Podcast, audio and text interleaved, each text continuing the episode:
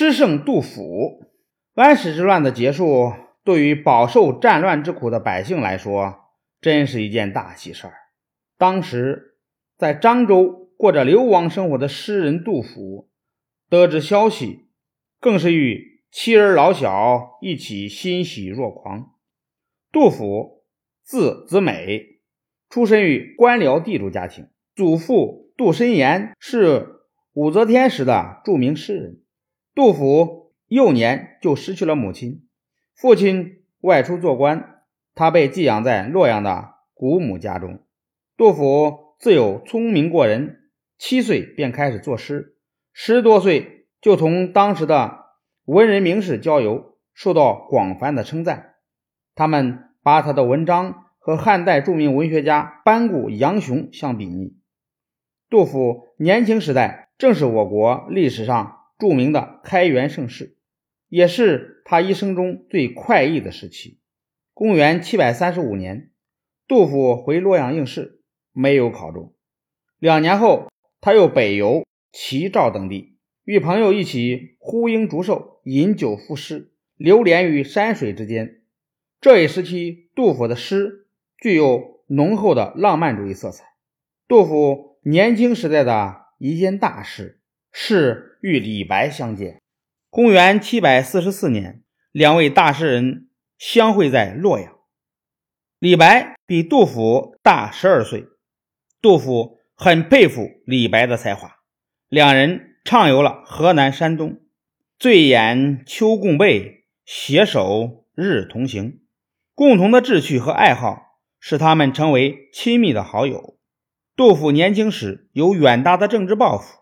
然而却屡试不中，寄居长安，经济来源已经不足以维持一家的生计。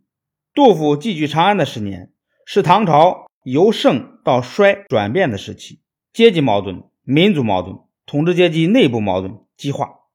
杜甫做了著名的《兵车行》，控诉统治者的残暴，表现了对人民的深切同情。车辚辚，马萧萧。行人弓箭各在腰，爷娘妻子走相送，尘埃不见咸阳桥。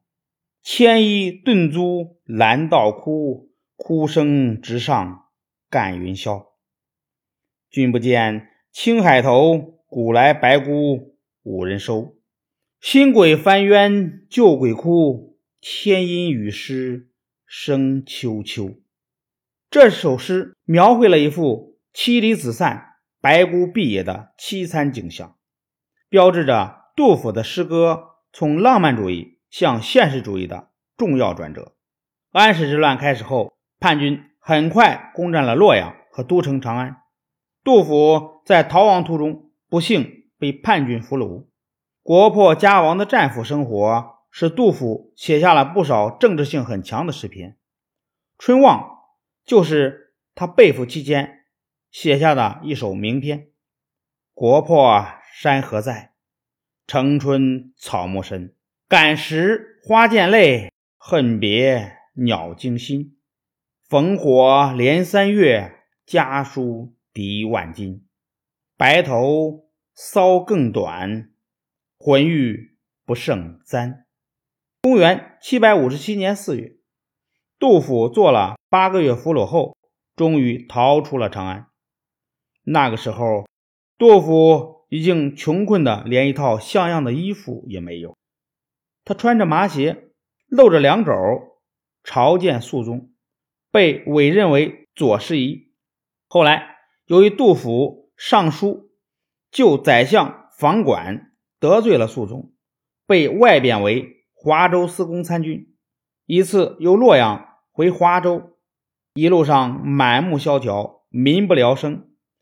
官府暴力欺压民众，杜甫感慨良久，写下了控诉官吏暴行、同情人民的三吏，也就是新安吏、潼关吏、石壕吏。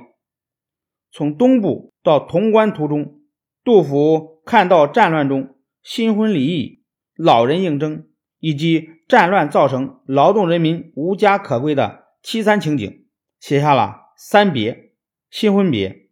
垂老别，无家别，三礼三别，无论在思想性上还是艺术性上，都达到了诗歌的高峰，在我国民间广为流传。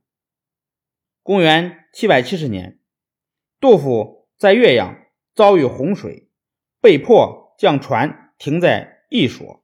此时他已断了粮。几天后，这位伟大的诗人死在船上，年仅五十九岁。杜甫死后，因家人无钱安葬，只好旅殡于岳阳。直到四十三年后，公元八百一十三年。他的孙子杜四业才把他的遗体运到偃师，移葬在首阳山下杜审言墓旁。杜甫是我国古代诗歌的现实主义大师，一生作诗三千多首。